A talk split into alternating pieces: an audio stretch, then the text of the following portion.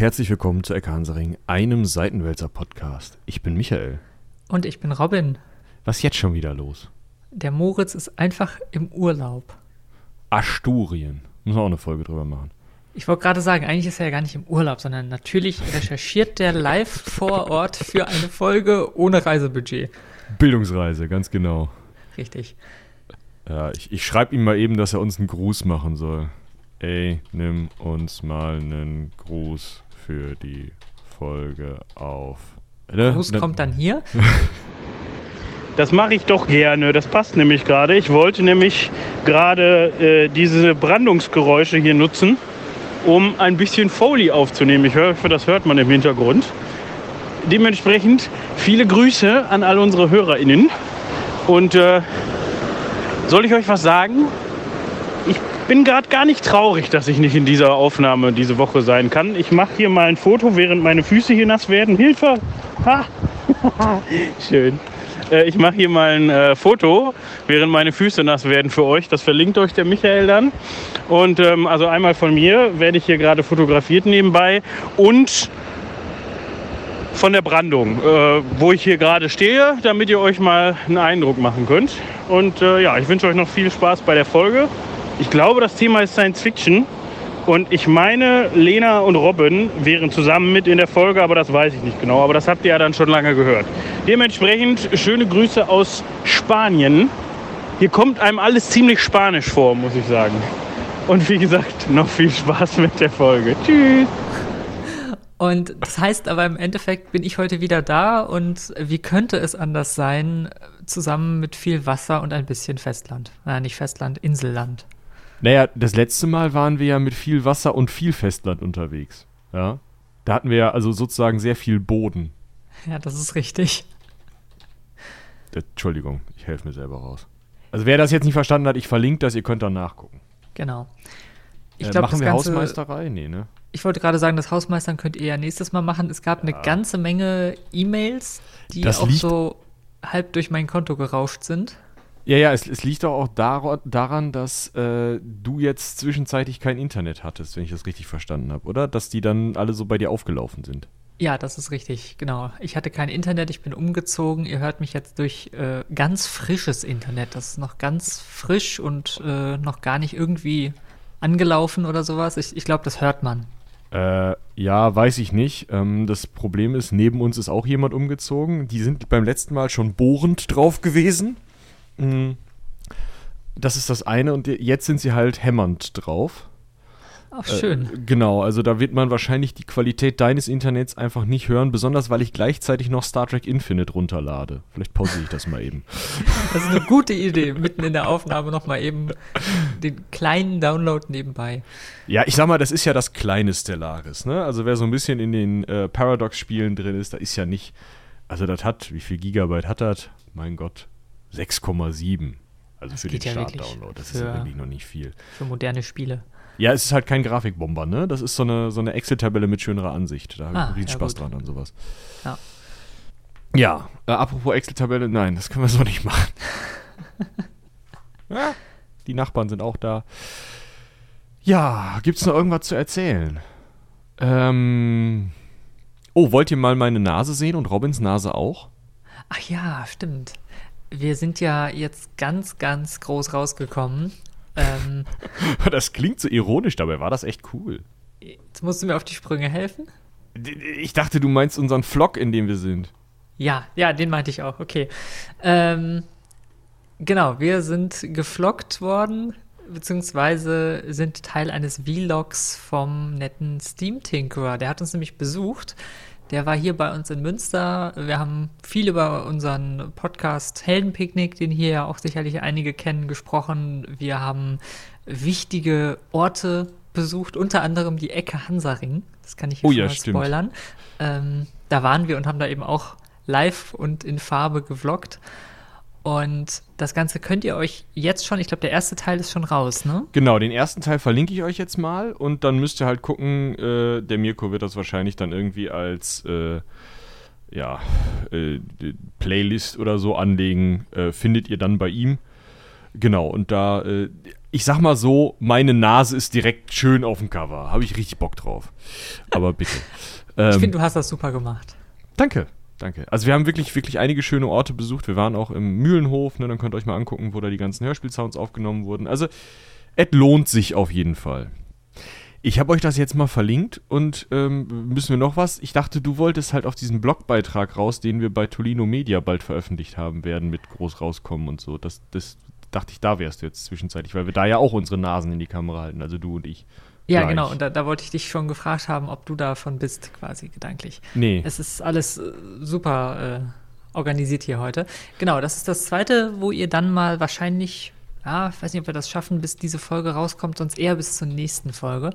Ähm, da könnt ihr dann auch mal schauen, wie ihr sicherlich aus den vorherigen Folgen wisst, ihr schreibt ja immer mit, ähm, haben der Michael und ich ja ein Buch geschrieben und veröffentlicht, Wenn's Schwarzer Sand, und haben beim äh, Tolino Media, das ist äh, so der Zusammenschluss der großen deutschen Buchhandelsketten, ähm, da haben wir den Tolino Media Newcomer Preis gemacht, beziehungsweise den dritten Platz davon. Und ja, da wird es auch bald ein bisschen Berichterstattung geben. Ihr könnt euch schon auf dem Blog von Tolino Media die ähm, SiegerInnen-Titel anschauen und da wird es dann aber speziell zu uns nochmal ein kleines Interview geben, wo wir ein bisschen über unseren Prozess des Schreibens, äh, das Buch selber und so weiter ein bisschen was erzählen. Und genau, ein Foto brauchen wir da auch noch gleich. Ja, ich habe schon mal geduscht, ich glaube, das hilft. Ähm, ich, ich verlinke euch. Ich vielleicht nicht nochmal duschen muss, wenn ich durch den Regen radle, aber das äh, kriegen wir vielleicht auch ohne Regen hin. Also bisher ist kein Regen. Ich habe die Fenster gut. offen. Äh, ja, also ich verlinke euch mal den Blog äh, und dann natürlich nochmal den Shop, weil ihr könnt das Buch halt immer noch kaufen. Äh, hier der Shop. So. Genau, bitte äh, tut das auch. Das äh, hilft uns sehr und wir freuen uns und gerade diejenigen unter euch, die Science Fiction, Cyberpunk oder einfach nur schnell geschriebene Romane mögen. Also nicht, dass wir das einfach nur sein. schnell geschrieben haben, sondern, aber ja, egal. Ich glaube, ja. glaub, die wissen schon, was wir meinen. Ja, genau. Also ihr guckt einfach da mal rein und alles, was ihr noch nicht habt, kauft ihr dann zweimal und dann sind wir alle glücklich. Ganz genau. Ja. Äh, äh ihr könnt übrigens auch in die Bemerkung, gibt es ein Bemerkungsfeld in unserem Shop? Äh, nee, gibt's nicht. Okay, dann schreibt das einfach in das Adresszusatzfeld. Ja? Das Entweder so oder geben. ihr schreibt uns nochmal eine Mail extra. Oder so. Äh, ich könnte auch reinschreiben, dass Moritz mit unterschreiben soll oder so. Das macht er bestimmt. Ja, oder wenn ihr irgendeine persönliche Widmung haben wollt oder so. Genau. Ich kann auch Leute auf der Straße fragen, irgendwie das Buch zu unterschreiben, wenn euch das lieber ist, aber äh, wir machen das uns auch selbst. Gut. Fände ich eigentlich ganz cool. Aber ja. ja. oh ja, ich habe ein signiertes Buch. Von wem denn? Ja, das Buch ist von Michael Kremer und Robin Thier und die Signatur, keine Ahnung. Richtig. Ja, finde ich gut. Nee, finde ja. ich, ja. Ähm, haben wir sonst noch Hausmeisterei, die wir beide machen können? Wie gesagt, E-Mails kommen später. Also da, ähm, nee. Da genau, aber was wir vielleicht an dieser Stelle kurz sagen können, wir werden es dann noch mal über andere Kanäle bringen, dass das Heldenpicknick ein bisschen länger braucht diese Woche, beziehungsweise wahrscheinlich sich Weil um du kein Internet hast. Verzögern wird. Ja, weil ich kein Internet hatte und unser Workflow nun mal sehr darauf basiert, Dinge übers Internet von A nach B zu schicken. Ähm, ja, deswegen geht's im Moment nicht oder ging es im Moment nicht mit dem Fertigstellen des Heldenpicknicks. Aber ich denke, entweder nächste Woche oder dann eben zur regulären Zeit übernächste Woche wird es auf jeden Fall erscheinen. Ja, gut, das also, ne, ist dann so. Wir müssen sowieso, glaube ich, jetzt, wo wir alle arbeiten, mal überlegen, dass wir vielleicht erst die Staffeln abdrehen und dann veröffentlichen. Dann müsst ihr zwischen den Staffeln noch ein bisschen länger warten, aber dafür kriegt ihr eine kohärente, Sta kohärente Staffel. Blah. Schwieriges Wort. Aber es ist halt eine Diskussion, die wir vielleicht nicht live im Internet führen sollten. Nee, beziehungsweise jetzt haben wir sie ja schon angestoßen. Wenn ihr da eine Meinung zu habt, dann gerne an rumlabern.seitenwälzer.de. Nee, das ist doch totaler Käse. Wenn ihr uns eine Meinung zum Heldenpicknick an rumlabern.seitenwälzer.de schreibt, ist so, so schreibt an heldenpicknick.seitenwälzer.de. Danke. Oder so. Oder an koboldsmal.seitenwälzer.de oder an irgendwas anderes. Aber strukturiert bitte. Wo kämen wir denn dahin? wenn du einfach nur alles, was vor der E-Mail, also vor seitenwälzer.de, wenn das alles bei dir einlaufen würde, wo, wo kämen wir dahin? Weiß ich gar nicht. Musst du mir sagen. Nirgendwo hin, sehr schön. Sehr volle Postfächer, ja. Gut. Äh, ja, sollen wir uns dann mal um, um viel Wasser und wenig Land kümmern? Wobei, so wenig Land ist das gar nicht, ne? Ja, ich habe lange drüber nachgedacht, was für einen Einstieg wir wählen können, um Äh, also eigentlich habe ich nicht lange darüber nachgedacht. Ich hatte Du hast gerade mal, das, das war die Pause gerade, die das Pausentool geschnitten hat, war so ein, wie machen wir das jetzt? Oder wie? nee, es war eine Eingebung, die mir heute Morgen äh, Uh. kurz kam äh, beim in die Dusche steigen. Und da Hm. dachte ich, ähm, lächeln und winken Oh ja. wäre vielleicht ein Einstieg, mit dem wir ganz gut einsteigen können. Ja, ihr seht das jetzt nicht, aber. Wir lächeln und winken. Ja, genau. Ähm, vielleicht ist dem einen oder der anderen dieser, dieses Zitat ja geläufig. Es stammt aus dem Original, aus dem ersten Teil von Madagaskar, dem Animationsfilm. Ich habe den damals ja im Kino sogar gesehen. oh. Ja, ich fand den toll. Und inzwischen ist er ja mit Ein zig Klassiker, wa? Prequels, Sequels, keine Ahnung. Es gibt da inzwischen gefühlt so ein ganzes Universum zu. Es gab Ähm, ja auch eine Serie. Ja, und es gibt über dieses, diese Lemuren gibt es auch eine Serie und Stimmt. es ist etwas eskaliert. Du suchst gerade, was es alles gibt. Ja, tatsächlich. Äh, ich, ich fand das interessant. Also es gibt diverse Fortsetzungen, Teil 2 und Teil 3 und dann gibt es Ableger Filme über Pinguine, es gibt Ableger Serien, äh, es gibt Kurzfilme, noch eine Serie, eine weitere Serie. Also es ist, es ist irre. Mhm.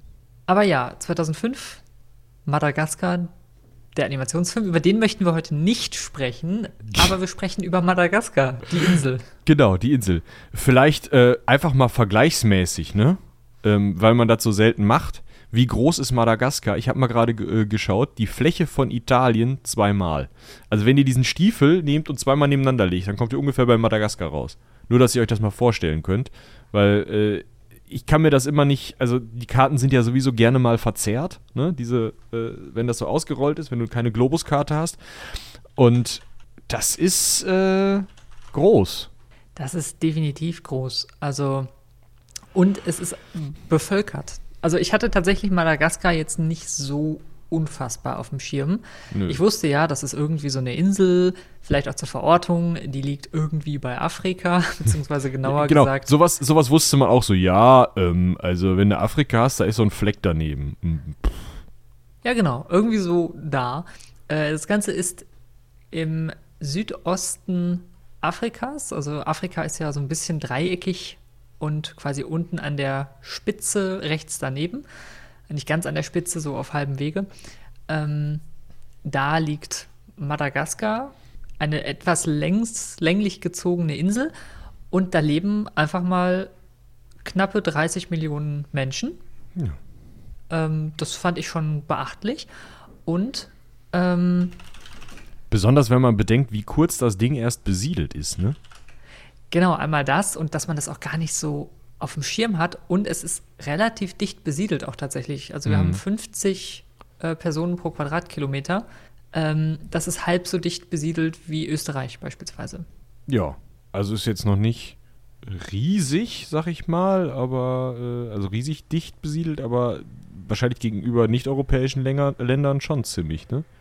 Ja, also fand ich schon beachtlich. Ähm, es ist aber etwas, was hier so ein bisschen untergeht, würde ich mal sagen, in, in der Berichterstattung in den meisten europäischen Ländern. Ähm, es ist auch als Entwicklungs- oder Schwellenland eingetragen, sozusagen. Und ähm, genau, da bekommt man ja leider sowieso nicht viele Informationen drüber. Insofern umso besser, dass wir heute mal drüber sprechen. Es hat nämlich eine ganz interessante Geschichte und wie du schon sagtest, es ist noch gar nicht so lang besiedelt und ich fand es auch echt interessant, wie spät viele Entwicklungen da auch einfach passiert sind. Also auch so gerade was das Thema Kolonialisierung und so angeht. Da war man ja in der Umgebung deutlich früher dran. Ähm, ja, leider möchte man eigentlich sagen, ähm, dass es überhaupt kolonialisiert wurde, aber gut, das äh, ist ein anderer Punkt. Ja. Definitiv. Da müssen wir gleich nochmal äh, strukturiert drüber sprechen. Ich glaube, Genau. als erstes würde ich jetzt eine Schweigeminute einlegen, um äh, kurz rauszufinden, was äh, denn dieser Gruß war. Weil ihr habt den gerade schon gehört, wir aber noch nicht. Äh, er hat natürlich wieder die Entwicklungen, die sich überschlagen haben, nicht äh, mitbekommen. Ja, er, er äh, das, ja, was will man tun? Äh, die andere Folge kommt aber noch. Das können wir euch schon mal versprechen. Da müssen wir jetzt natürlich, wo wir es auch schon mal angeteasert haben, äh, müssen wir jetzt auch. Also äh, ja, wird es auch eine Folge zu Science Fiction geben. Genau, aber nicht heute. Heute Nee, heute ist über Madagaskar, war zu knapp einfach. Ja. Ja, äh, so, Madagaskar. Wir haben gerade die Größe und die Besiedlung besprochen. Was gibt's denn noch zu besprechen? Sonst Ja, nichts, also ne? Dankeschön, tschüss. Ich wollte sagen, ist eigentlich ein ganz unspannendes Inselchen irgendwo, keine Ahnung, niemand drauf, keiner in der Gegend. Nein, tatsächlich ist es eine super interessante Insel. Ähm, es ist die viertgrößte Insel ähm, der Welt. Also ziemlich groß. Für eine Insel jedenfalls. Und wir haben tatsächlich eine der Inseln mit dem größten äh, Ökosystem weltweit. Also Oh. Ja, stimmt, ist ja komplett Inseln, eigenständig, ne? Genau, wo es ein komplett eigenständiges Ökosystem gibt, was eben bei den vielen Inseln der Fall ist, aber wo es eben auch eine wahnsinnige Bandbreite an Tieren gibt. Und unter anderem zum Beispiel ein Großteil der ähm, Population von, äh, ach, wie heißen denn jetzt diese Tiere? Lemuren? Genau, Lemuren gibt es da. Dann gibt es äh, so Sachen wie die madagassische Riesenspringratte, genau. Und Chamäleons. Die Uh, gibt es auch auf Madagaskar. okay, ja, spannend. Also, äh, gut, dann könnt ihr euch auf jeden Fall, äh, ja, auf wenig mit Tieren freuen jetzt. Die haben wir jetzt einmal angerissen, die Tiere. Ich Ja, glaube, also wir mir fällt gerade nur wieder ein, dass, dass ich am Anfang gelesen Podcast. hatte über, über Lemurenknochen, die tatsächlich so das erste, der erste Nachweis von menschlicher Besiedlung auf Madagaskar sind. Das ist eigentlich eine ganz schöne Überleitung. Ähm, es ist nämlich so, dass man sehr, sehr lange wohl keine dauerhafte Besiedlung auf dieser Insel hat, sondern immer nur mal so, so mal so da war, so mal kurz, wenn ich es richtig verstanden habe. Genau. Was ganz interessant ist, weil Afrika gilt ja so als Wiege der Menschheit. Ja. Also da gibt es einige der frühesten ähm, Spuren von menschenartigen, ich weiß gar nicht, wie man die genau nennt. Weißt Hominiden, ja. Hominiden, ja, genau. Genau, also die äh, sind da, kommen daher, das können wir sicher sagen, aber also die sind halt wenig geschwommen, kann man vielleicht sagen, und es ist ja auch gar nicht so nah dran. Ne, also wir haben keine äh, Hominidenspuren, soviel ich weiß, auf Madagaskar, sondern da eben diese Entwicklung der Lemuren, die äh, ja äh, halt zumindest erstmal nicht äh, menschlich geworden sind, sonst würden wir uns jetzt hier mit Julian unterhalten. Genau. Ähm, tatsächlich habe ich gerade noch mal geschaut, die Insel liegt 400 Kilometer vor Afrika. Ja. Das schwimmt auch nicht mal eben 400 Kilometer ist, ja, ist sportlich, kann man sagen, vielleicht. Genau, und das ist einer der Gründe, warum es eben sehr lange keine menschlichen ähm, Präsenzen auf dieser Insel gab, außer das, was du gerade gesagt hast, es gab eben immer mal Leute, die darüber gefahren sind, aber dann halt auch nicht dauerhaft da gesiedelt haben, sondern die waren dann mal kurz da und sind dann weiter. Genau, also es gibt immer mal wieder Spuren oder Schnittspuren, muss man das nennen. Also Knochen von Tieren, an denen man Abschabungen sieht. Das sind ganz besonders Elefantenvögel, das sind so ein bisschen überdimensionierte Strauße gewesen. Ich glaube, wir müssen auch mal eine Folge über diese ganze Megafauna machen, die so am Anfang der Menschheitsgeschichte irgendwie rumgelaufen ist. Diese Riesenfaultiere und sowas, das ist alles total spannend. Müssen wir uns Mega mal spannend. mit biologischem Hintergrund suchen. Auf jeden Fall, äh, diese Elefantenvögel, äh, stellt euch erstmal einen zu groß geratenen Strauß vor, der aber nicht für Rennen ausgelegt ist, sondern sehr so langsam, eher dinosaurierartig durch den Wald geht und mal so ein bisschen Blätter frisst. Trotzdem, wenn er dir aufs Gesicht tritt, bist du halt Matsche. So. Äh, riesig. Aber diese Viecher, da gab es halt zum Beispiel dann ähm, Schnittspuren an den Knochen, bearbeitete Lemurenknochen. Da reden wir von 10.500 Jahren vor heute bis 400 vor Christus. In der Zeit finden wir nur solche, solche Spuren. Also da, da ist es immer mal wieder, dass irgendwer mit dem Faustkeil an irgendeinem Knochen rumgefummelt hat.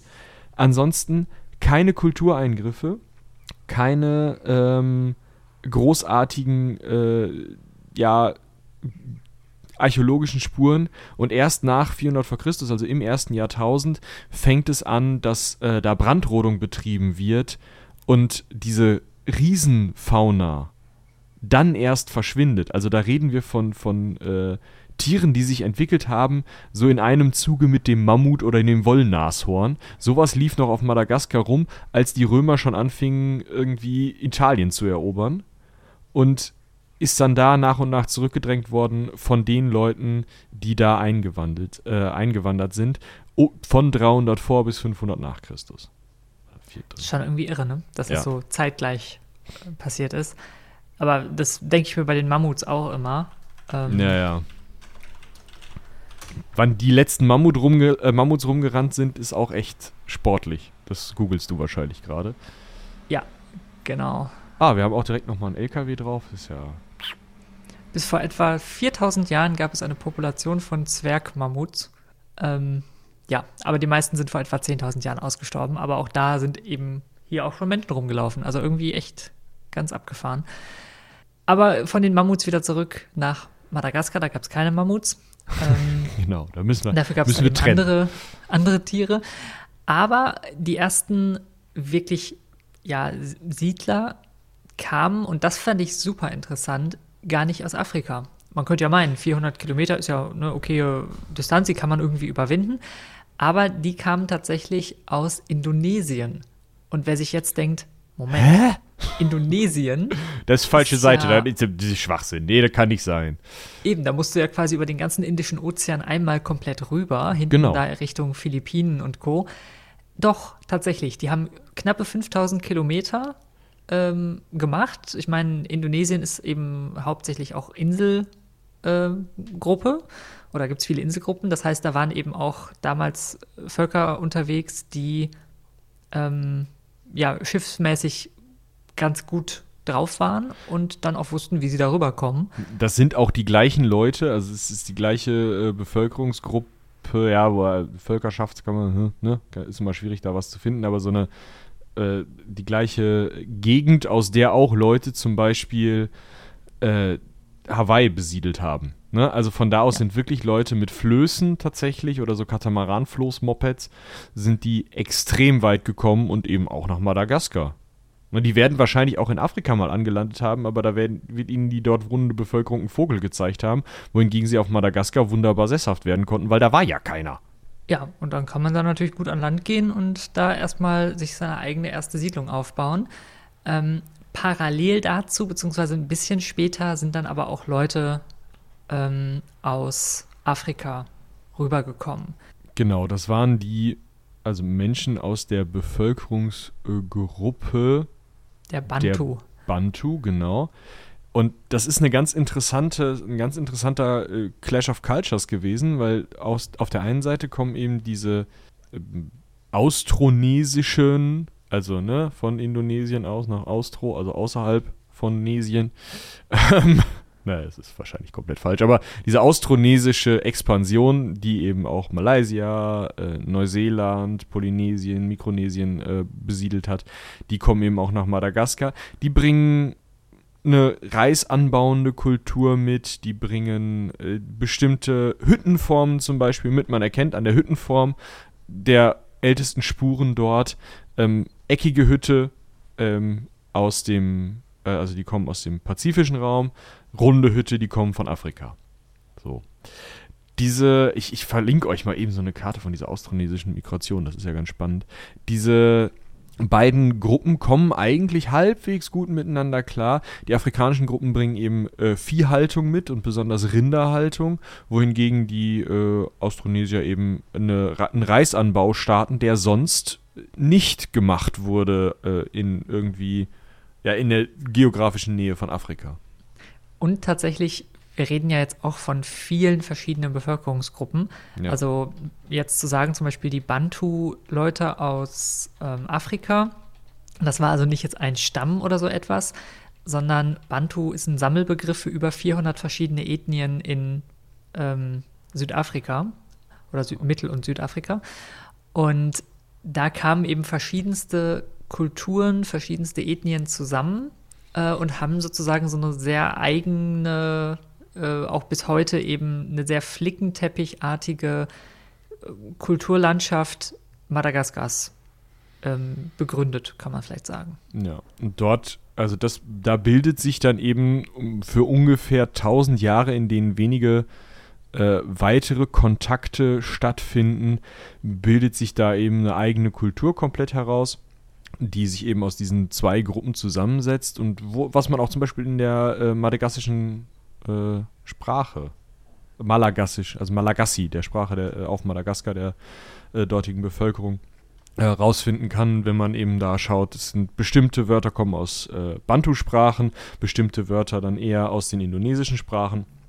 Und das, das, baut sich so ein bisschen zusammen. Natürlich kommen da später auch noch andere Einflüsse dazu. Ein Einfluss, der dazu kommt, ist unter anderem der der arabischen ähm, Seefahrer, die Handel mit Madagaskar treiben und das so ungefähr ab dem 10. Jahrhundert. Genau, also wir gehen jetzt schnellen Schrittes ins Mittelalter. Ähm, man hat lange Zeit nicht gewusst, ob die Araber wirklich da waren, ähm, hat aber inzwischen eben Ausgrabungen von unter anderem einer Handelsstadt mit Moscheen und Steingebäuden ähm, ja, machen können, gefunden, die eben vom 10. bis zum 15. Jahrhundert da existiert hat und womit eben auch klar ist, dass da eben noch mehr jetzt an fremden Kulturen sozusagen reingekommen äh, ist. Und ab dann wurde es natürlich auch immer häufiger, dass einfach auch Leute von außerhalb da waren, die eben nie lang geblieben sind, aber die eben das Ganze unter anderem als Handel, hauptsächlich Sklavenhandel genutzt haben und später dann auch, da kommen wir dann auch noch äh, zu, zum Thema Piraterie. Ja, also das mit dem Sklavenhandel bzw. dem Handel allgemein. Es ist eben so, auf Madagaskar wurde Reis angebaut. Reis wurde sonst nicht so viel oder so schnell äh, so nah angebaut. Den konnte man also durchaus handeln. Natürlich ist auch Vieh durchaus etwas, was man äh, gut handeln kann. Trotzdem, da in den Kulturen, die dort äh, sich zusammengemercht hatten auf dieser Insel, ähm, Sklaverei durchaus üblich war, äh, war es auch überhaupt kein Problem für die äh, einheimische Bevölkerung beziehungsweise für die Mächtigen dort, eben die eigene Bevölkerung in Teilen oder gerade, es war kein einheitlicher Staat, sondern es waren immer wieder verschiedene ähm, Herrschaftsgruppen, die sich da gebildet haben. Also das war jetzt auch nicht immer ähm, so dass sich da eine Ethnie ähm, ein Gebiet gesichert hat und die andere ein anderes, sondern da haben die sich auch mal zusammengetan und haben zusammen mal das Königreich gemacht oder haben diese Herrschaft aufgebaut.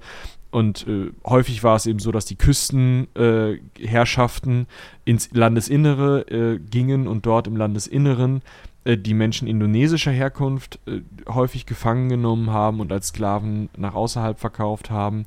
Solche Handels- Beziehungen gab es halt sowohl zu den Arabern als auch zu den Europäern. Das ist aber alles relativ schwierig nachzuweisen, weil, also schriftlich geht es fast nicht, weil Marco Polo nennt Madagaskar zwar Madagaskar, eine afrikanische Insel mit unaussprechlichem Reichtum in einem seiner Ber äh, Berichte. Yay! So. Ähm, da kannst du aber im Zweifel nichts mit anfangen. Und diejenigen, die da als erste äh, anlanden, Portugiesen in großen Teilen, äh, die kommen halt erst um 1500 Mal dahin. Also Genau, also das muss man vielleicht noch erwähnen. Marco Polo war ja nicht da, genau. sondern Marco Polo war ja hauptsächlich auch in Asien und so unterwegs und hat gehört von Leuten, dass es da eben so eine afrikanische Insel mit Reichtum, Reichtümern so. gäbe. Wahrscheinlich meinte er damit Mogadischu in Somalia. Was keine also Insel ist. Heutigen Somalia, genau. Ähm, Weil es da halt einen Hafen mit sehr viel Reichtum gegeben haben muss wohl. Aber so richtig kann man das halt gar nicht mehr nachvollziehen, weil er hat da irgendwas gehört, hat das irgendwie aufgeschrieben und. Ja, stille Postprinzip. Ja, genau. Das äh, greift übrigens auch bei der Suche nach äh, arabischen ähm, Einflüssen auf Madagaskar. Wir haben ja gerade schon gesagt, geklärt hat es dann die Archäologie. Warum? Weil in arabischen Texten Madagaskar Febol Kirena, Menutias, Medrutis, Sherebesat, Sherbesat, so rum, Kamakada oder Mondinsel hieß. Es ist natürlich schwierig, wenn man keinen einheitlichen Namen dafür hat. Toll! Äh, was, was aber auch wieder schwierig ist, weil wie will man sich auf einen Namen einigen, wenn du aus so vielen verschiedenen Einflüssen äh, dahin kommst und die Leute dir eigentlich jedes Mal was anderes erzählen. Ne? Wenn du da anlandest und fragst, ja, wo sind wir denn hier, dann kriegst du quasi jedes Mal eine andere Antwort, je nachdem, welcher Bevölkerungsgruppe da halt gerade lebt. Ja, besonders wenn du dich im Zweifel eben mit Händen und Füßen verständigen musst. Ja. Und dann fragst du halt, wo sind wir hier? Und er sagt dir, ja, Münster-Roxel. Und du sagst, geil, also heißt die Gegend hier Münster-Roxel. Ja, und dann heißt es halt irgendwo, wo du, keine Ahnung, mit deinem Schiffchen losgefahren bist, auf einmal, ja, diese Gegend da, dieses hier mit äh, erstmal so ein bisschen, die sprechen ein bisschen anders, dann kommt so ein, so ein, größerer Fluss und dann irgendwie Mittelgebirge und irgendwann da hinten, die haben gesagt, sie wären Polen. Alles dazwischen ist Münster-Roxel. Ja, danke. Ja, genau. ja, also wir haben ein zu, aus drei Teilen, äh, drei uns erstmal bisher bekannten Teilen äh, und wahrscheinlich wesentlich mehr Versatzstücken zusammengesetztes Kulturkonglomerat auf Madagaskar, als die ersten Europäer ankommen. Das sind eben die indonesischen Einwanderer, das sind die Bantu-Einwanderer und das sind arabische Einwanderer. Ähm, wozu das führt, ist zum Beispiel, dass äh, wir da eine Ahnenverehrung haben als Religion. Also es ist nicht so, dass da ähm, zu, zu größten Teilen der Islam äh, praktiziert wurde. Arabische Medizinmänner sind aber Richter in vielen Königtümern da auf der Insel.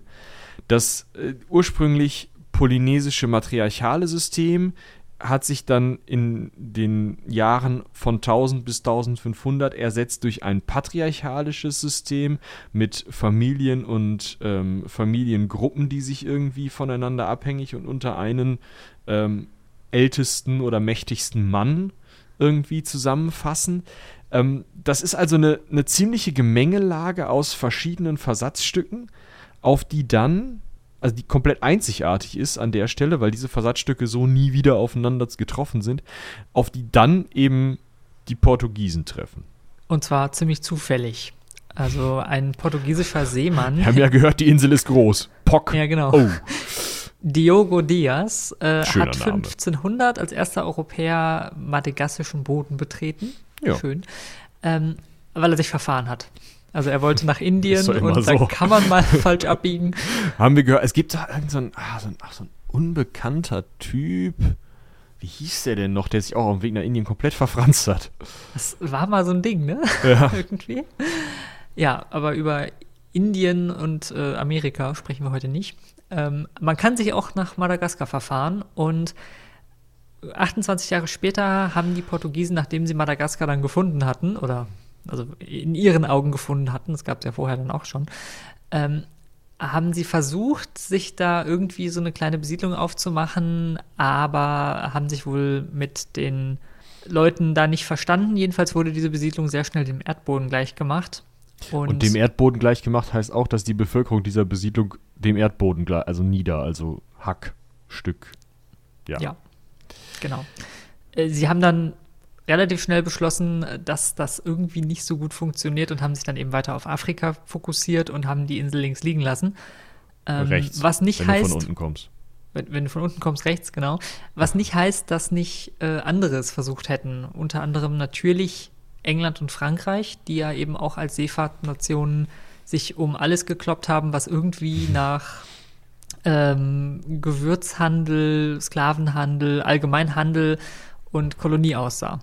Ja, wobei, also, ne, 1528 äh, versuchen sie die Portugiesen, bis 1630 legen sie auf den Bart, sagen, nee, ey. Also es ist nicht so, dass eine Besiedlung so lange gehalten hätte, sondern die sind da mal hin, sind zerhackt worden, dann sind die nächsten dahin, sind zerhackt worden, dann sind die nächsten dahin, sind an Diphtherie gestorben, äh, sind die nächsten dahin, sind an irgendeinem anderen Fieber gestorben und dann irgendwann haben die Portugiesen gemerkt, ist ein Fass ohne Boden, können wir lassen. Und dann kommen eben die Engländer und die Franzosen. Mhm.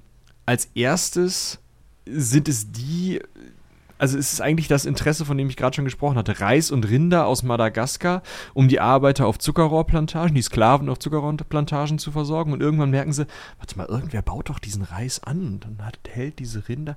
Kann man da nicht auch? Und dann steigen sie eben auch in den madagassischen äh, Sklavenhandel ein. Mm. Es gibt Versuche der Ansiedlung, 1646 zwei Jahre lang eine englische Ansiedlung, trockenes Klima, feindliche madagassische Bevölkerung, ist das Thema wieder durch. Dann gibt es Piraten, die versuchen, äh, irgendwie eine Besiedlung zu starten, die halt eben eine Insel suchen, auf der sie außerhalb der Gerichtsbarkeit irgendwie an sich ansiedeln können. Auch die können vielleicht mal ein Jahr oder zwei da bleiben. Dann gibt es auch eine schöne mh, hm, eine schöne äh, Geschichte. Da haben die Franzosen eine Siedlung, Fort Dauphin, gegründet. Ähm, die tatsächlich von 1643 bis 1674 äh, Bestand hatte.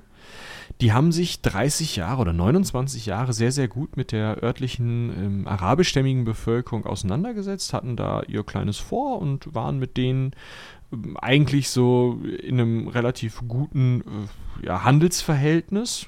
Es waren halt nicht viele Leute und hatten unter anderem hatten 14 französische Soldaten oder wahrscheinlich sogar mehr französische Soldaten hatten ähm, Frauen aus der madagassischen Bevölkerung geheiratet, was natürlich für die eine durchaus signifikante Steigerung ihrer Lebensumstände bedeutete, ne? weil dann dort mh, hm, im naja, im Umland lebten wahrscheinlich jetzt nicht so die allerreichsten Leute, die sich dann direkt an irgendwie so ein Vor heranpirschen. Die, die Handel getrieben haben, ähm, werden ihre, ihr eigenes Auskommen gehabt haben, aber so die, die im Umfeld des Forts sich angesiedelt haben, die wollten eben von diesen ähm, neuen Einnahmequellen des Forts profitieren und da gab es dann eben auch die Heiraten.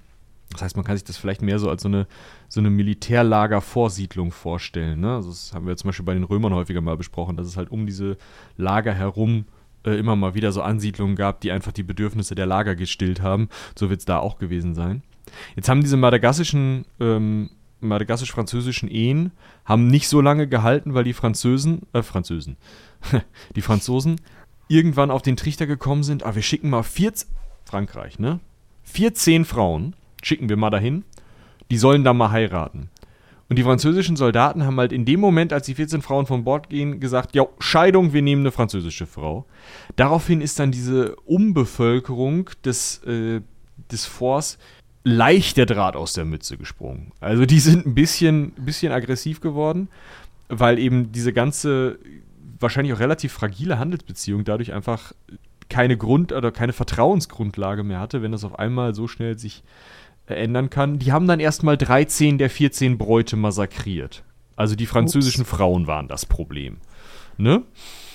Mm, und danach haben sie 18 Monate lang die Palisaden dieses Forts belagert. Sie waren ja eh schon drum zu. Dann konnte man das auch tun.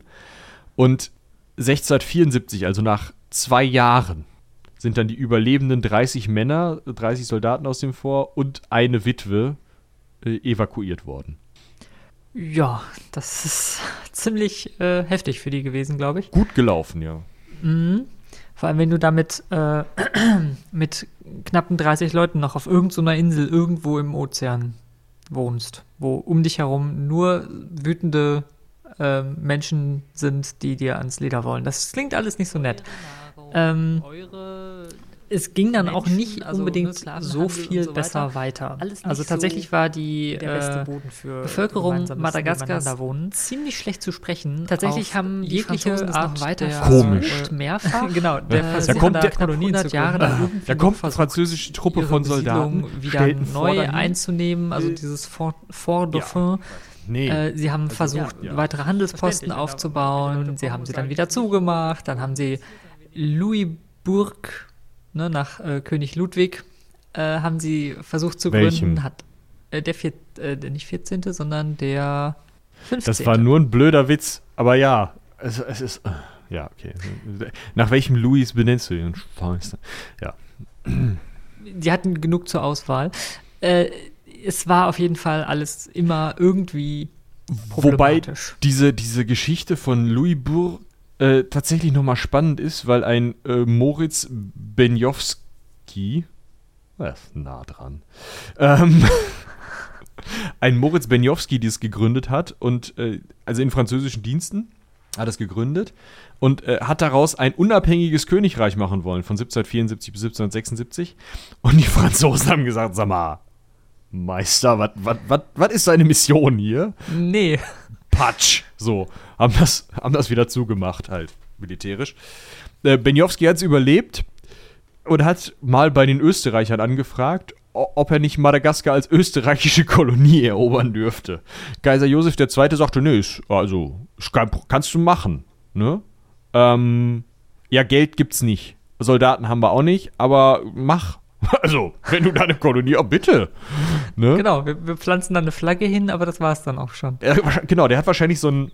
Also, man kennt das ja, ne? Wenn man irgendwo hinschreibt und sagt, ja, ich würde gern und hier anfangen und so, und dann kriegt man so ein so ein, den Standard-E-Mail-Antwortsatz mit so einer Sentenz, in der so steht, ja, wir finden aber euer Projekt, Anführungsstriche, Anführungsstriche, da ist dann der, ne, im, im Serienbrief Teil, wo man dann den, den Satz aus Google einpflegt, äh, sehr interessant oder so.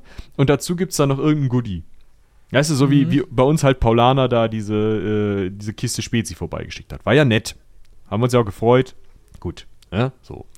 Aber sowas ähnliches, der wird halt auch, der wird so eine kleine Kiste bekommen haben mit so einem Brief, den halt irgendwie der Sekretär vom Sekretär des Kanzlisten geschrieben hat, in dem halt stand, ja, sehr geehrter Herr, äh, äh, Benjor Dingens, ähm, schön, machen Sie doch, hier ist eine kleine Anerkennung, tschaußen. So, und dann war da halt so eine kleine ähm, österreichische Fahne drin, beziehungsweise Reichsfahne wahrscheinlich sogar und äh, weiß ich nicht, vielleicht irgendwie noch mal so eine Mannerwaffel oder so. Und dann viel Spaß.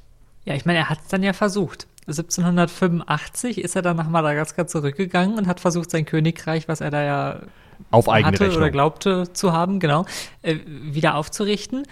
Hat nicht funktioniert, weil ein Jahr später ist er dann im Kampf gegen französische Truppen und die madagassischen Verbündeten dieser Truppen ähm, gestorben. Tja, Schade, hat nicht funktioniert.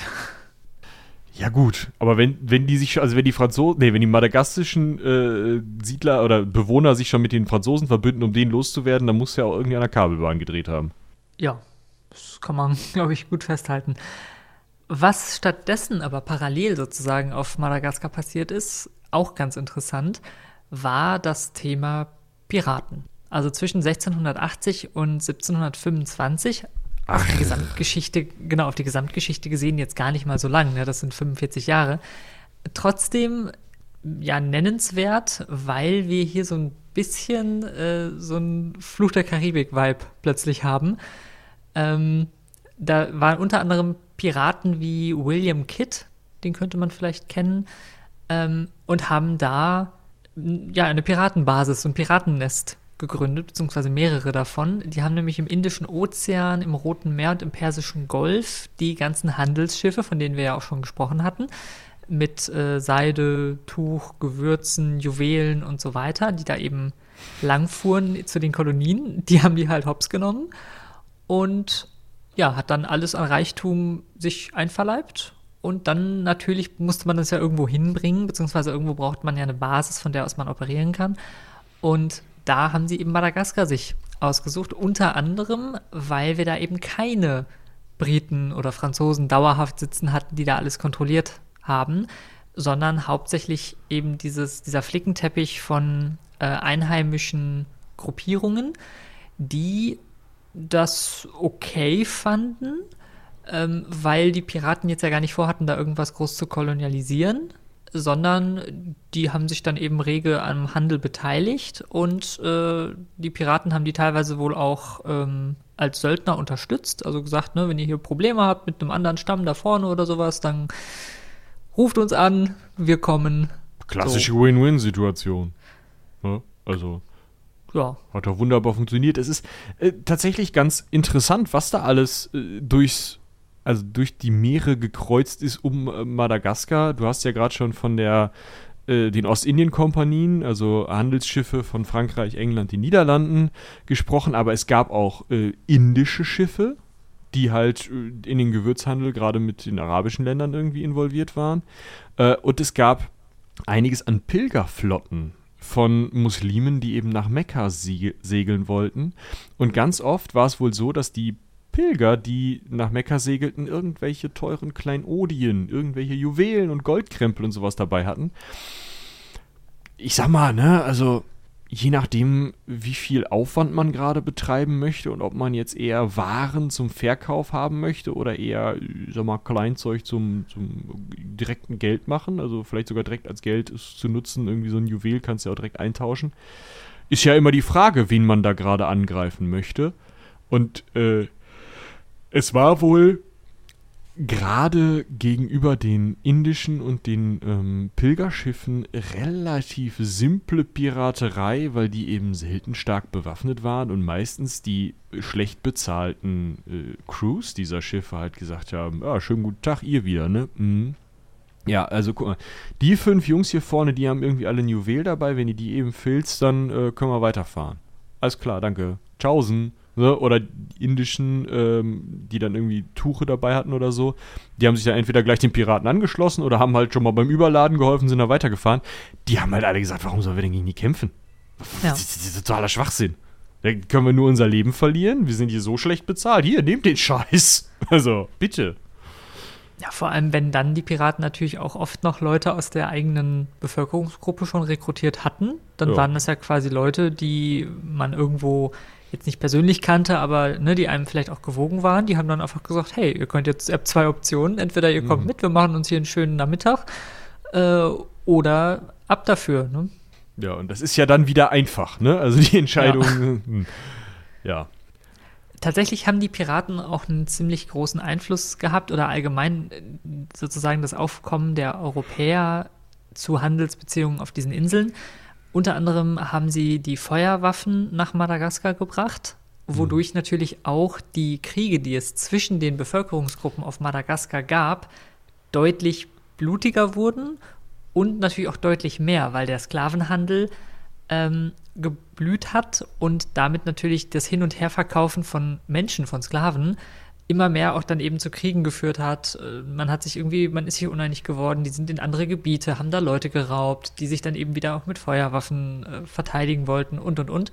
Und das hat eben so ein, ja, eine ziemlich rege Zeit angestoßen, die die Piraterie natürlich, ja, die die Piraterie natürlich genutzt hat für sich, weil die natürlich dann immer schön sagen konnten, ja, ne, hier, wir helfen euch und so weiter, wir verteidigen euren, äh, hier euren Stamm, wenn ihr im Gegenzug uns hier Unterschlupf gewährt und so weiter.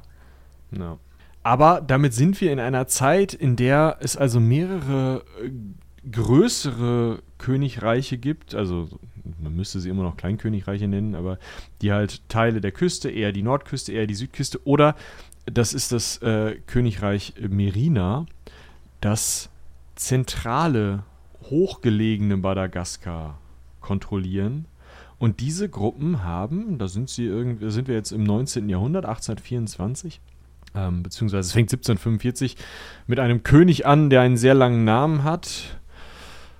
Andrianamo, äh, nee, Mponi, Poinimerina. Andrea. Andrea Nampoinimerina. Ja. Halleluja.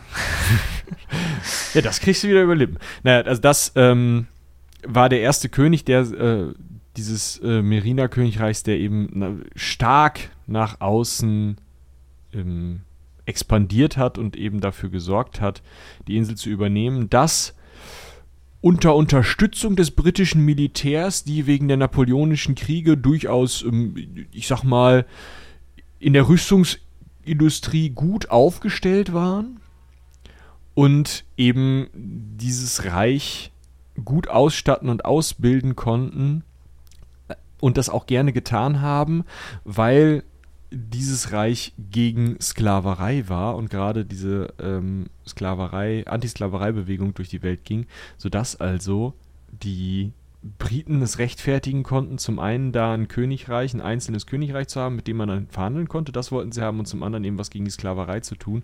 Und damit hat man eben von britischer Seite dieses eine Reich äh, relativ stark gestärkt, das vorher noch gar nicht, weil es ja nicht so an der Küste war, gar nicht so Zugang zu Feuerwaffen hatte. Aber es hat hat gereicht, was die Briten so reingereicht haben.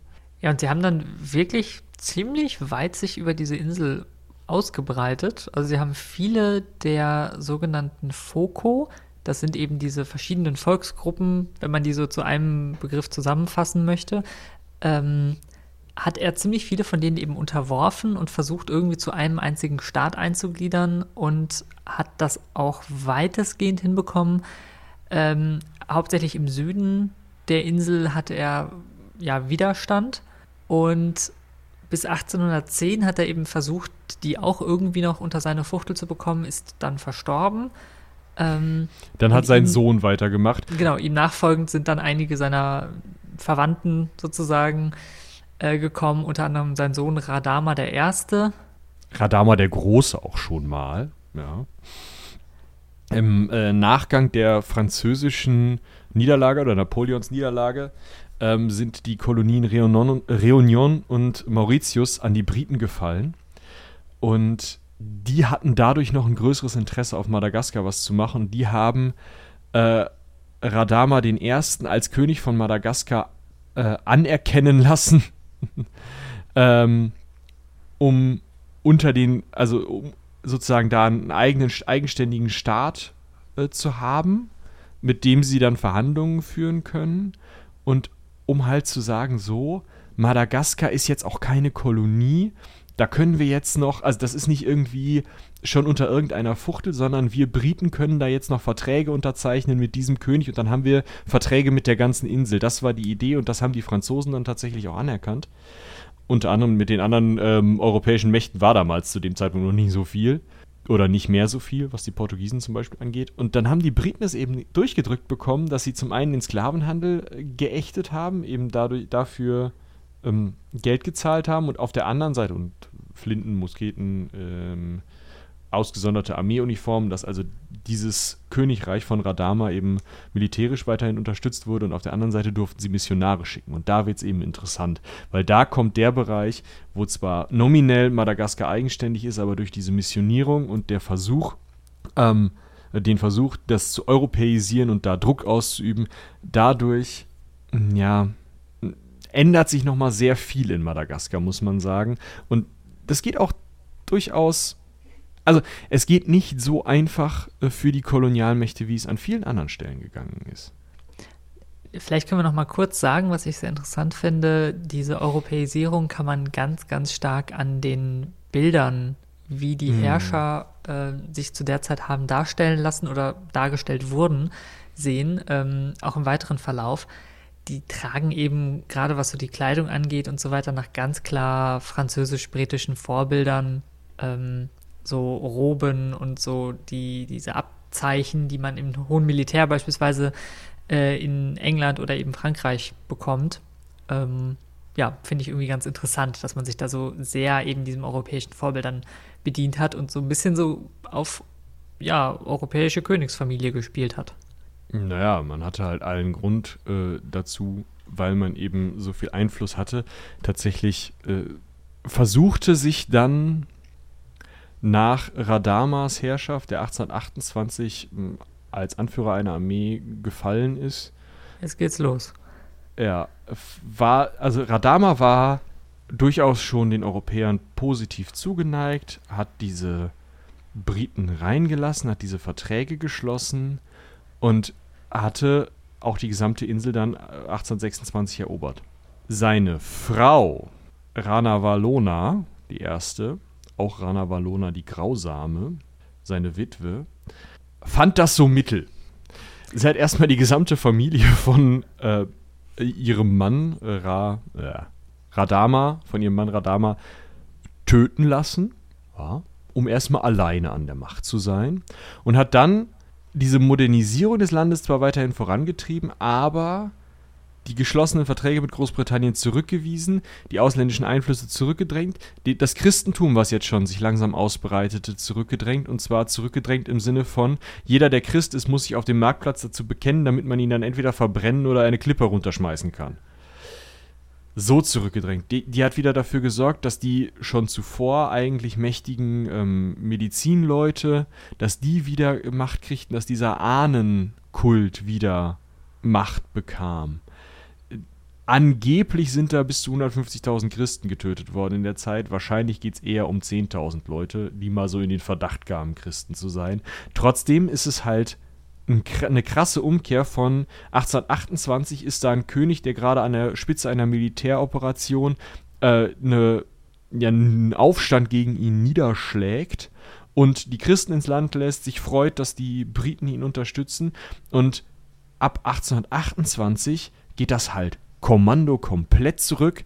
Aber diese Modernisierung in Anführungsstrichen des Landes, also das Einführen von weiteren Schießpulverwaffen, das Einführen von äh, Technologien, das Einführen zum Beispiel eines Metallspatens für die Reisfeldarbeit, äh, solche Dinge, die macht Ranavalona durchaus. Also die drückt sie weiterhin durch. Es ist eine ganz ambivalente Königin eigentlich. Ja, total. Und ich finde auch das Bild von ihr sehr interessant. Sie ist äh, komplett in Rot dargestellt, eben in, also in einem posthumen Gemälde. Also nachdem sie schon verstorben war, hat man ein Gemälde von ihr äh, angefertigt. Ähm, äh, komplett in Rot und sieht schon so ein bisschen furchteinflößend aus, die Frau. Also da hat man schon Respekt vor. Tatsächlich ging es dann so ein bisschen durch die Hintertür weiter. Ähm, ihr eigener Sohn wurde unbemerkt von seiner Mutter von Franzosen äh, römisch-katholisch erzogen. Also es, man muss dazu sagen, sie hatte alle Briten rausgeschmissen und zwei Franzosen behalten. Weil, ne, Modernisierung, da muss man irgendwer beraten. Ja, die waren katholisch. Ja, das, genau, hat sich dann äh, so ein bisschen verdeckt äh, geschwelt, hat sich da ein Widerstand aufgebaut. Ähm, und dieser Sohn hat schon als Prinz eben ähm, ja, zu Franzosen Kontakt gehabt und hat auch schon Kaiser Napoleon III. um eine Invasion in Madagaskar gebeten. Also er wollte schon, dass der französische Einfluss die Herrschaft seiner Mutter beendet. Ja, stoppt oder beendet. Ähm, das ist natürlich aufgeflogen. 1857 hat seine Mutter eben diese Verschwörung aufgedeckt und alle Ausländer des Landes verwiesen, also dann auch die Franzosen. Allerdings ist sie dann auch vier Jahre später verstorben und ihr Sohn Radama II. hat eben den Thron bestiegen und hat dann alles wieder nochmal wieder zurückgedreht. Ja. Allerdings mit französischem Einfluss eben hauptsächlich. Genau, vorher hatten die Briten ja protestantisch äh, eigentlich Einfluss geübt und hatten protestantisches Christentum verteilt, was auch dazu führte, dass, also die, diese Missionare haben gleichzeitig äh, Handwerk und Christentum unterrichtet, was das Christentum natürlich attraktiver machen sollte. Das heißt, die Mittelschicht, die dann unter Rana Valona angegriffen wurde, oder die Christen, die unter Rana Valona angegriffen wurden, waren die Mittelschicht. Das war eine re relativ wohlhabende mittlere Schicht in dieser madagassischen Gesellschaft. Und jetzt kommt nicht, kommen nicht die Briten sofort zurück, sondern tatsächlich kommen jetzt nochmal Katholiken. Das ist nochmal was anderes. Ähm, am Ende ist es aber so, dass dieses neue Aufkommen der katholischen Missionare und auch des, ähm, des Wiedereinladen der Ausländer im Sinne von der Franzosen jetzt nicht auf so viel Gegenliebe stößt, sondern der Premierminister, ach Kacke, Reini wo ni na hi tri ni onü. Hast du gut gemacht, ja. Ja, das nimmst du jetzt bitte, schneidest es raus, beschleunigst das ein bisschen und dann. Alter Vater. Ja, der auf jeden Fall, der hat dann Staatsstreich gemacht und im Endeffekt war es dann so, äh, dass er und sein ihm nachfolgender oder mit ihm zusammenarbeitender Bruder, ähm, die beiden führen dann die Regierungsgeschäfte und heiraten nach und nach dann auch immer Frauen aus der äh, Königsfamilie von diesem Radama II. Erst seine äh, Witwe, der König ist dann weggekommen. Und dann äh, immer weitere Frauen aus dieser Familie, um sich eben an der Macht zu halten. Und die, dieser Premierminister, sein Bruder und diese Königin äh, wenden sich eben wieder den Briten zu, werden teilweise sogar britisch erzogen. Ähm, da kommen dann auch wieder mehr protestantische Missionare. Es dürfen die Katholen auch kommen, aber es sind mehr protestantische Missionare.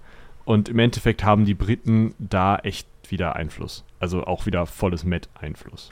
Genau, interessant ist, dass jetzt die Religionsfreiheit äh, ein Ding wird. Also, dass man jetzt eben sagt, ach, diese ganze Geschichte, es macht eh den einen oder den anderen wütend. Wenn ich das Christentum verfolge, ist nicht gut. Wenn ich die diversen, ähm, ja, urreligiösen Strömungen, die da eben äh, noch ja, ganz besonders haben. dieses ah Ahnentum. Genau, das Ahnentum, die Sache mit den ähm, hier diesen Zaubermännern, die da eben so schamanisch unterwegs waren und so weiter. Wenn ich das alles irgendwie jeweils verbiete, dann mache ich mir immer Leute zu Feind. Und dann haben sie eben gesagt, ja gut, dann machen wir jetzt Religionsfreiheit, ihr könnt glauben, woran ihr wollt.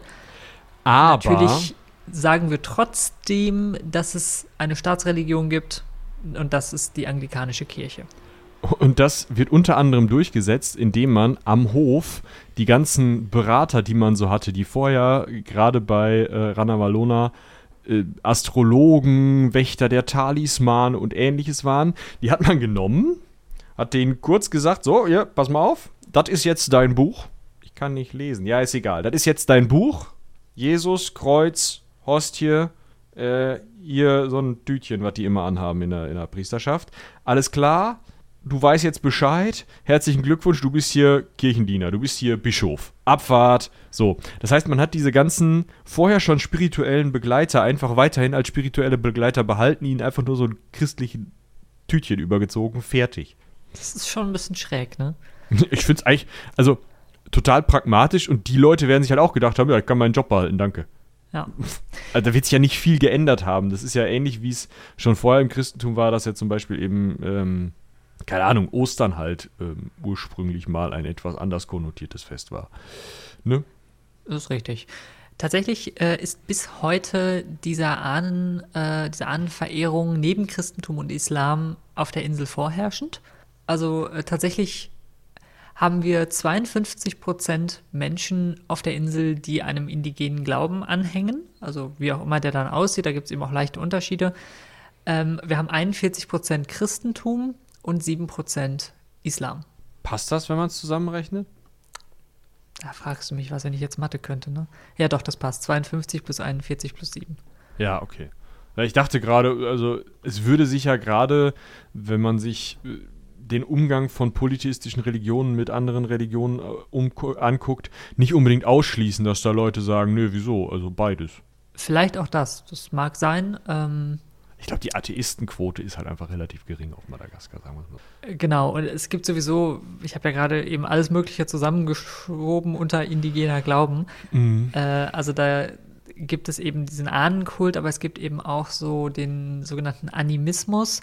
No. Also der Glauben, dass lebende Wesen und unbelebte Objekte jeweils eine Seele haben und man die eben auch anbeten und oder verehren kann. Also ne, wenn ich zum Beispiel einen, einen besonderen Stein hat, der irgendwo eine gewisse Bedeutung hat, ähm, zum Beispiel, dass der eine Seele erhält, dann kann ich den zum Beispiel auch als Grundlage meiner Religion nutzen oder ne, was auch immer Baum. da für die Leute wichtig ist. Genau. Ja. So. Okay dann müssen wir jetzt, glaube ich, zum dunkelsten Kapitel dieser, dieser Geschichte kommen, weil das alles gerade war ja noch so, ja, jetzt nicht hundertprozentig selbstbestimmt, aber zumindest war Madagaskar zu diesem Zeitpunkt ein von ursprünglichen, oder was heißt ursprünglich, von Bewohnern der Insel regierter Staat. Immerhin genau. das. Genau. Das hat sich dann nach und nach geändert. Wir haben eben eine sehr starke, hast du gerade schon gesagt, ähm, britische, britische Einflusssphäre, was dann natürlich, als sich auch in Europa so ein bisschen die Konflikte zugespitzt haben, auch da wieder gespiegelt hat. Also unter anderem haben die Konflikte mit Frankreich nach und nach zugenommen und 1883 gab es dann den ersten Krieg mit Frankreich. Madagaskar gegen Frankreich. Madagaskar verliert diesen Krieg muss seine Nordküste Frankreich überlassen und einen, äh, einen Ausgleich zahlen an die Erben eines Herrn Lambert. Wo kam der denn nochmal vor? War das nicht einer von den Koloniegründern irgendwie von vor 100 Jahren? Warte mal. Ah, nee, okay, der war schon äh, aus der Zeit. Aber also musste auf jeden Fall, also Madagaskar musste Geld an äh, einen Franzosen zahlen und gleichzeitig also es ging darum, angeblich konfiszierten Besitz wiederzuerlangen und diese angebliche Wiedererlangung wurde eben kriegerisch durchgesetzt und es wurden noch Repar Reparationen an die angeblich, also an die Leute, von denen dieser Besitz konfisziert worden war, äh, gezahlt, einfach unter Druck der Franzosen. Mm. Das ist eigentlich nur der erste Schritt. Denn so hat Frankreich nur, nur in Anführungsstrichen die Kontrolle über die Nordküste. Äh, man einigt sich dann in Europa, ne? Ihr kennt das ja. Man zieht Striche auf einer Landkarte. In dem Fall wird ein bisschen gepokert und die Briten kriegen äh, die Kontrolle über Sansibar, geben dafür Helgoland an Deutschland ab, woraufhin äh, Deutschland ähm, mit zugunsten der Briten verhandelt, sodass, äh, zugunsten der Franzosen verhandelt, die sozusagen diesen Druck wegen Helgoland auf die Briten auf, ausgelöst haben und Deutschland dann eben sagt, yo, ähm, dann müssen aber die Franzosen jetzt Madagaskar bekommen. Das ist so eine Art, ich will nicht sagen Ringtausch, aber es ist schon irgendwie, ja, Weiß ich Das nicht. ist schon ein bisschen Panne, ne? Ja. Da setzen sich irgendwelche Leute hin und beschließen, ja, da ist ein unabhängig, also ein eigentlich unabhängiges Königreich und wir bestimmen jetzt hier mal in unserem Kämmerchen, das prügeln jetzt die Franzosen. ja. Ja. Ich meine, der Premier, ähm, äh, der zu dem Zeitpunkt, Premierminister, der zu dem Zeitpunkt Madagaskar regierte, äh, in Ehe mit der jeweiligen Königin, mh, der wollte tatsächlich den Einfluss der Briten zurückdrängen und hat deswegen äh, so ein bisschen Briten und Franzosen gegeneinander ausgespielt und äh, dadurch halt äh, eher zugunsten der Franzosen gehandelt. Aber trotzdem war das nicht so, also der hätte auch einfach selber gerne regiert. Ne? Also es ist nicht so, dass der gesagt hat, ja gut, ähm, irgendwer muss uns hier regieren. Also ohne eine europäische Macht kriegen wir das einfach nicht hin. Äh, sondern das war halt einfach nur das geringere Übel an der Stelle wahrscheinlich. Ja, also ich finde es trotzdem sehr Ja. seltsam. Also es ist, als ob wir jetzt hier beschließen, äh, dass ich dir Wangerooge schenke. Also es ist Ach, irgendwie. Ja, aber Ja, also das muss, das muss strukturiert abgehen. Ich würde sagen, ähm, du gibst Moritz, wenn du mir Wangerooge schenkst, dann gibst du Moritz die Kontrolle über Essen. Ähm, und im Ausgleich bekomme ich dann die Niederlande, okay? Das klingt sehr logisch, ja. Gut. Also, ja, gut. es wurde jedenfalls beschlossen, ähm, dass das Ganze jetzt eben als ja, französisch gilt. Ähm, Und die Franzosen da jetzt rumlaufen können, wie sie wollen, militärisch. Das ist der Punkt, auf den es rausläuft. Genau, das fanden die jetzt allerdings gar nicht mehr so gut, weil irgendwie musste Frankreich ja Madagaskar auch noch davon überzeugen, dass sie da jetzt rumlaufen dürfen. Das haben sie dann wieder militärisch versucht ähm, und haben 1893 Madagaskar wieder den Krieg erklärt. Ähm, ja, das ist dann ähnlich gelaufen. Sie haben angelandet und sind eben bis zur Hauptstadt Madagaskars ähm, vormarschiert und haben die dann auch direkt in einem Überraschungsangriff eingenommen. Ja, man hatte nicht damit gerechnet, dass die Franzosen direkt äh, auf Antananarivo marschieren. Deswegen hatte sich äh, die madagassische Armee gar nicht an der Stelle in den Weg gestellt. Na, dann war Madagaskar französische Kolonie. Genau, sie haben die Königin Rana Valona III., von der gibt es übrigens auch ein Foto von vor 1900, finde ich auch immer ganz schön, wenn man die Leute mal auf Fotos sieht. Ähm, hat man erst noch ein Jahr als formelle Königin sozusagen im Amt belassen, hat sie dann allerdings zur Abdankung gezwungen und ins Exil äh, geschickt, ähm, wo sie dann in Algerien 1917 verstorben ist. Mit anderen Worten, Frankreich hat jetzt vollständig die Macht und stellte einfach einen Gouverneur hin. Genau. Die Stadt, von der wir gerade sprachen, beziehungsweise dort der Königshügel, wo eben das, die Burg der Könige lag, genau, der Königshügel Hügel von Ambohimanga ist es. Ähm, der, den gibt es bis heute, der ist äh, auch Grabstätte der Könige eben immer schon gewesen und ist seit 2001 UNESCO-Weltkulturerbe. Ähm, genau, gibt es ein schönes Foto, ist halt so eine Palastruine. Ich kann gar nicht mehr hier mit wirklich vernünftig podcasten, weil du immer sagst, es gibt ein schönes Foto und ich die ganzen Scheißdinger vernichten, äh, vernichten, genau, verlinken muss.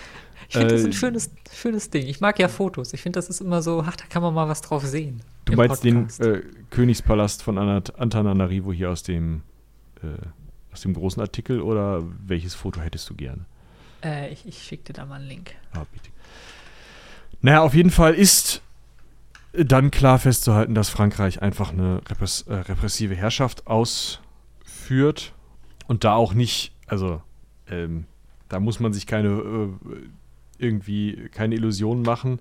Das ist einfach klassische Kolonialherrschaft, die dann jetzt auf einmal äh, über Mas Madagaskar ausgeübt wird, die so weit geht, dass eben madagassische Truppen dann auch in allen Kriegen, in denen Frankreich kämpft, mitkämpfen müssen. Ne? Also madagassische Truppen kämpfen sowohl im Ersten Weltkrieg als auch in Marokko und Syrien während des Ersten Weltkrieges. Ähm, dann später in, im Zweiten Weltkrieg werden auch noch Truppen eingesetzt. Tatsächlich ist es dann so, dass im Zweiten Weltkrieg ja Frankreich relativ schnell erobert wird. Das heißt, die Vichy-Regierung regiert auf einmal erst Madagaskar, um es dann an die Briten zu verlieren, die Madagaskar von Vichy Frankreich äh, abnehmen durch Besetzung, um zu verhindern, dass die Japaner das besetzen. Und es, äh, also Großbritannien gibt es dann an ähm, die freien Franzosen, also die französischen Truppen unter Charles de Gaulle, die halt gegen die Nazis gekämpft haben äh, im Zweiten Weltkrieg weiter, sodass äh, Frankreich dann eben eine Kolonie hat. Yay oder so? Wieder nach dem Zweiten Weltkrieg. Yay, genau. Ja, genau. Sie haben dann ähm, verschiedene Aufstände ähm, ja, erlebt. Das heißt, sie haben diese Aufstände eigentlich sofort wieder niedergeschlagen. Also beispielsweise 1947 äh, haben äh, Rebellen 200 französische Soldaten äh, getötet und konnten eben ein Gebiet von der Größe Österreichs, was ich ziemlich beachtlich finde, also ein Siebtel der Gesamtfläche Madagaskars unter ihre Kontrolle bringen. Und Frankreich hat dann einfach mal 18.000 Soldaten da drauf gekippt, die die Rebellion innerhalb eines Jahres eben wieder niedergeschlagen haben.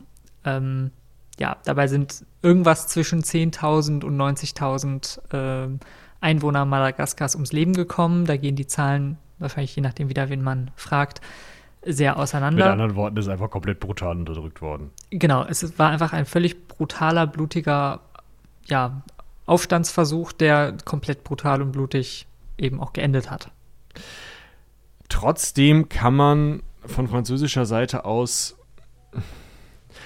nicht, nicht dahinter, also nicht weiterhin, gerade dann nach dem Zweiten Weltkrieg, eben weiterhin so ein Kolonialregime aufrechterhalten. Deswegen ist es dann so, dass ab 1956 langsam ein friedlicher Weg zur Unabhängigkeit eingeschlagen wird. Am 14. Oktober 1958 ähm, wird Madagaskar zum autonomen Staat erklärt und ab dem 26. Juni 1960 gibt es einen Präsidenten. Es ist eine semipräsidentielle Republik, nennt sich das dann. Also ein Präsident und ein Premierminister. Und Madagaskar ist ein eigenständiger, unabhängiger Staat. Ohne Krieg. Ja. An der Stelle. Genau. Es gab danach noch diverse politische ähm, ja, spannende Dinge. genau, wir hatten unter anderem mal äh, 1975 nach Bürgerprotesten ein sozialistisches Regime oder eine sozialistische Republik, wie sie sich dann äh, bezeichnet haben, ähm, die hat bis 1992 ähm, Bestand gehabt und da wurde das Ganze eben wieder zu einer semipräsidentiellen Republik, eben wieder mit einem Präsidenten, der wurde zwischendurch auch mal abgesetzt, dann gab es wieder einen neuen und so weiter und so fort. Also es passierte da noch einiges, was wir jetzt, glaube ich, politisch nicht im Einzelfall hier besprechen müssen. Ähm, ich glaube, man kann auf jeden Fall sagen, dass aktuell wir dort auch einen Präsidenten haben und also es ist eigentlich eine relativ stabile präsidentielle Demokratie. Also das funktioniert halbwegs. Es gibt immer mal wieder Putschaufrufe und sowas, aber es geht.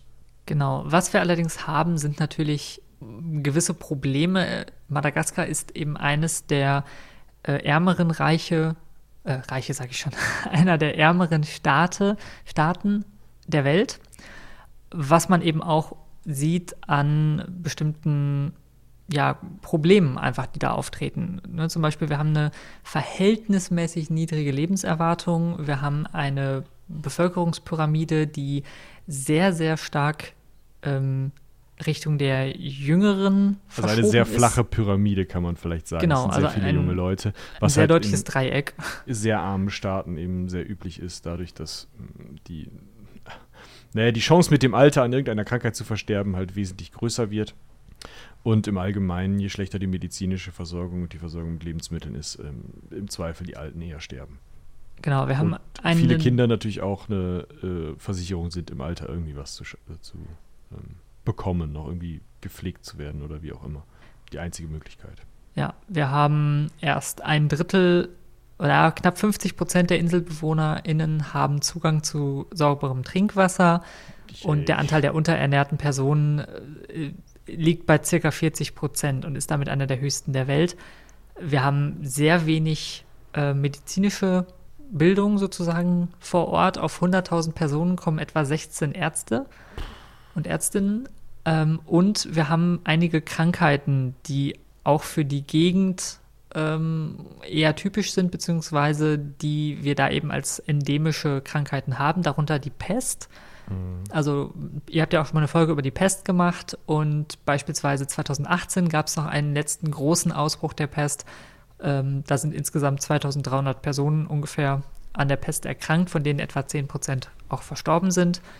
Äh, es gibt regelmäßig äh, Ausbrüche von Lepra ähm, und auch Malaria ist ziemlich endemisch da und hatte jetzt etwa Fallzahlen äh, zuletzt von teilweise bis zu 50 ähm, Infizierten auf 1000 Einwohner. Boah. Das ist ziemlich hoch. Wir Mhm. kennen uns jetzt ja alle so ein bisschen mit Inzidenzen aus. Ja, das ist viel. Genau. Ähm, Bildung ist kostenpflichtig. Ähm, und etwa ein Viertel der Bevölkerung waren letzter Stand 2018 Analphabeten. Ähm, ja, also wir haben eben eine ganze Reihe von Problemen äh, gesellschaftlicher Natur, die e- eben in Madagaskar vorherrschen. Ähm, ja, was eben auch so ein bisschen di- diesem Status äh, als Entwicklungsland sozusagen äh, nachträgt. Ja. irgendwie keine schöne Note, auf der das Ganze jetzt endet. Ähm, man sieht mal wieder, äh, auch wenn es erst spät kommt, Kolonialgeschichte ist ziemlich scheiße für so ein Land. Ja. Mm, Ich möchte aber nochmal daran erinnern, wie spannend gerade der Anfang ist. Wie gesagt, ich habe euch die, habe ich sie? Ich habe euch noch nicht die Karte. Äh, wo ist sie? Doch da, die austronesische Expedition. Das ist zwischen dem Bild von Moritz und dem äh, Bild von Rana Valona ähm, ein einfacher Link. Da habt ihr eine Karte, wo eben diese ganzen ähm, Züge von Indonesien aus und dann später auch von den äh, pazifischen Inseln aus gezeigt werden und wo man eben sieht, Madagaskar wird erreicht, Hawaii wird erreicht, Neuseeland wird erreicht. Das ist schon echt spannend. Da können wir fast auch mal eine Folge drüber machen. Ja, definitiv. Ja, im Grunde haben wir damit jetzt Madagaskar auch soweit erstmal abgeschlossen. Ja, einmal einen Ähm. Überblick über die Insel zumindest oder die Geschichte der Insel zumindest geschaffen. Genau, ich habe noch einen kleinen Rausschmeißer, Uh, doch noch eine schöne Note. um noch mal kurz zurück zu den Piraten zu kommen. Da Mhm. gibt es nämlich noch eine schöne Legende, die wir noch mal einmal hier zum Besten geben können. Ähm, und zwar, wir haben ja darüber gesprochen, es war eben eine Zeit lang so ein ziemliches Piratennest. Und alles oder vieles von dem, was wir heutzutage so über Piraterie wissen, also ne, die Sache mit dem Holzbein und der Piratenflagge und den versteckten Schatztruhen und so weiter, das lässt sich zu großen Teilen auf ein Buch zurückführen, ähm, das 1724 erschienen ist, von einem Captain Charles Johnson geschrieben wurde. Niemand weiß wirklich, wer Captain Charles Johnson war, aber er hat auf jeden Fall dieses Buch geschrieben. äh, a, general, a General History of the Pirates. Pirates mit Y geschrieben, sehr schönes Wort. Und man weiß zwar nicht, wer Captain Johnson war, aber er hat eben äh, verschiedene Biografien von Piraten in diesem Buch zusammengefasst und hat ähm, ja sozusagen geschrieben, was eigentlich die Piraterie ausmacht. Und er hat dabei, das weiß man heute, wenig ähm, wissenschaftliche Korrektheit in dieses Buch hineingetragen, aber sehr viel, ja, so schöne Geschichte sozusagen. ja. Und eine der Geschichten aus diesem Buch ist die Geschichte von Libertatia. Libertatia soll, so steht es in diesem Buch, eine auf Madagaskar gegründete Piratenkolonie gewesen sein, die sozusagen so ein, eine Utopie der Piraterie darstellt. Also angeblich hätte da ein äh, Captain namens James Misson, Misson oder Mission äh, aus der Provence, wahrscheinlich spricht man ihn dann eher Misson aus, der hätte im späten 17. Jahrhundert eben dort angelandet und hätte die autonome Piratenrepublik Libertatia gegründet ähm, und hätte da sozusagen so eine perfekte politische Kolonie hingestellt. Heißt, sie hätten multikulturell gehandelt, hätten niemanden unterdrückt. Sie hätten sich als Piraten, deswegen der Name, ne, es kommt von Liberi, ähm, Freiheit, als Hüter der Freiheit der Völker und Schutzmauer gegen die Mächtigen, gegen den Kapitalismus, die Sklaverei, die Monarchie und den Imperialismus. Ja, und gestellt. gegen Fußpilz und alles andere auch noch, ne? Also, Ja, also ist eben Utopie, ne? Äh, sie hätten eine Demokratie gelebt, sie Natürlich. hätten einen Rat von Piraten gehabt. die hatten auch äh, keinen Mundgeruch. Ja, und hätten sogar die weiße Fahne gehisst statt der schwarzen Piratenflagge. Natürlich. Also, äh, ne, total die krasse Geschichte von, okay, die haben es da hingekriegt, diese perfekte Welt aufzubauen. Ähm, Stimmt ist, nur leider nicht. Das ist wahrscheinlich völliger Quatsch. Genau, darauf wollte ich gerade hinaus. Ähm, das hat aber diesen Piratenmythos natürlich total befeuert. Und das, was wir heutzutage äh, unter anderem aus dem Buch Die Schatzinsel von Robert Louis Stevenson kennen, basiert eben zu großen Teilen auf dieser Geschichte ähm, und soll eben dieses Bild von den bösen Piraten, die ja halt auch eigentlich Verbrecher waren, jedenfalls im Sinne der europäischen äh, Sicht, ähm, hat man dann sozusagen so versucht zu verklären dadurch. Und vieles, was wir heutzutage eben über Piraten wissen, ne, was eben auch in so Popkultur wie zum Beispiel Fluch der Karibik und so, wo es dann auch einmal so ein Piratenrat gibt. Piratenrat. Raten. Schön. Ähm, und so weiter. Das ist eben, vieles davon ist basiert auf diesem Buch, also auf dieser äh, History of the Pirates und basiert eben auf der Geschichte von diesem Piratennest, wo es dann eben diese, dieses Ideal von Zusammenhalt und Demokratie unter Piraten eben äh, beschrieben wurde. Genau. Ist aber eben eine Geschichte. Ähm, dafür hat man auf Madagaskar und auch eben historisch gesehen, was die Quellenlage angeht, keinerlei Beweise für gefunden. Also es ist eigentlich nur eine schöne Geschichte, aber ich dachte mir vielleicht eine etwas äh, nettere zum äh, Ende dieser Folge. Ich suche gerade, es scheint diesen Text A General History of the Pirates oder auch A General History of the Robberies and Murders of the Most Notorious Pirates oder auch A General History of the Nee, da sind auch nur nochmal Pirates. Oder auch der Schauplatz der englischen Seeräuber. Seeräuber in dem Fall getrennt, aber mit Bindestrich äh, geschrieben. Äh, scheint den Text zu geben. Ich suche ihn gerade mal raus. Ich verlinke euch den. Ich finde den Untertitel übrigens toll. Ne? Da steht dann nochmal extra erwähnt, With the remarkable actions and adventures of the two female pirates Mary Read and Anne Bonny. Da kommen tatsächlich auch einige der Bilder her, die wir schon als Coverbilder benutzt haben für Folgen über Piraten bei uns. Ja, ich verlinke euch den Text bei Wikisource, da könnt ihr euch dann äh, durchlesen, wenn ihr das möchtet. Ich glaube, Dominik köpft uns, wenn wir ihn dazu zwingen, das Ding äh, mal als tatsächlich gelesen zu äh, machen. Yo-ho. Ja, da bin ich doch relativ sicher. Ja, äh, wie gesagt, ihr kriegt den Link. Äh, wundert euch nicht, das ist ähm, altes Englisch, ne? Also. As the pirates in the West Indies have been so formidable and numerous and uh, nee, uh, that they have interrupted the trade of Europe into those parts. Äh, wo ist denn der Punkt? Ich wollte nur den ersten Satz vorlesen. And our English merchants in particular have suffered more by their depredations than by the united force of France and Spain in the late war.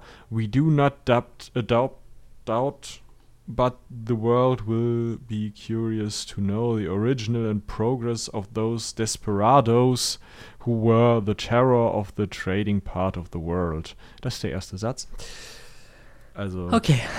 ähm, kö- ne, kann man Spaß mit haben, muss man aber auch nicht. Ich verlinke es euch, dann könnt ihr selber gucken.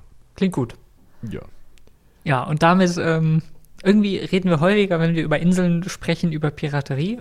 Auch interessant. Ich meine, wo sonst, wenn nicht auf dem Wasser. Äh, Aber äh, ja, ist mir jetzt mal so aufgefallen. jo. Dann werde ich hier auch noch irgendwie der Piratenonkel. Schön. Ja, ich glaube, so schlimm ist noch nicht, aber falls ihr mal eine Robin-Piraten-Folge haben wollt, äh, könnt ihr ja Bescheid sagen. Genau. Gut, dann haben wir es, ne? Dann haben wir es. Dann würde ich sagen, die nächste Folge wieder mit Moritz. Ich hoffe Ähm, doch. Zu Nicht, einem Thema, was mir nicht bekannt ist, was aber sicherlich total spannend wird. Irgendwann kommt dann auch noch mal was zum Thema Science Fiction, wenn wir mehr Vorlaufzeit haben. Und äh, ansonsten schön, dass ich da war. Ja, vielen Dank, dass du da warst und das mit der Vorlaufzeit ist ja immer wieder überraschend, ne? dass man montags eine Folge rausbringen muss. Also, so, also es ist Freitag, ne? Keine Angst, Leute. Aber gut, dann würde ich sagen, ähm, mit Moritz Also erstmal nochmal vielen Dank an Robin, vielen Dank an Moritz für den kurzen ähm, Auftritt und äh, gerade im Urlaub. Und ansonsten sage ich mit seinen Worten, haut rein bis zum nächsten Mal. Tschüss.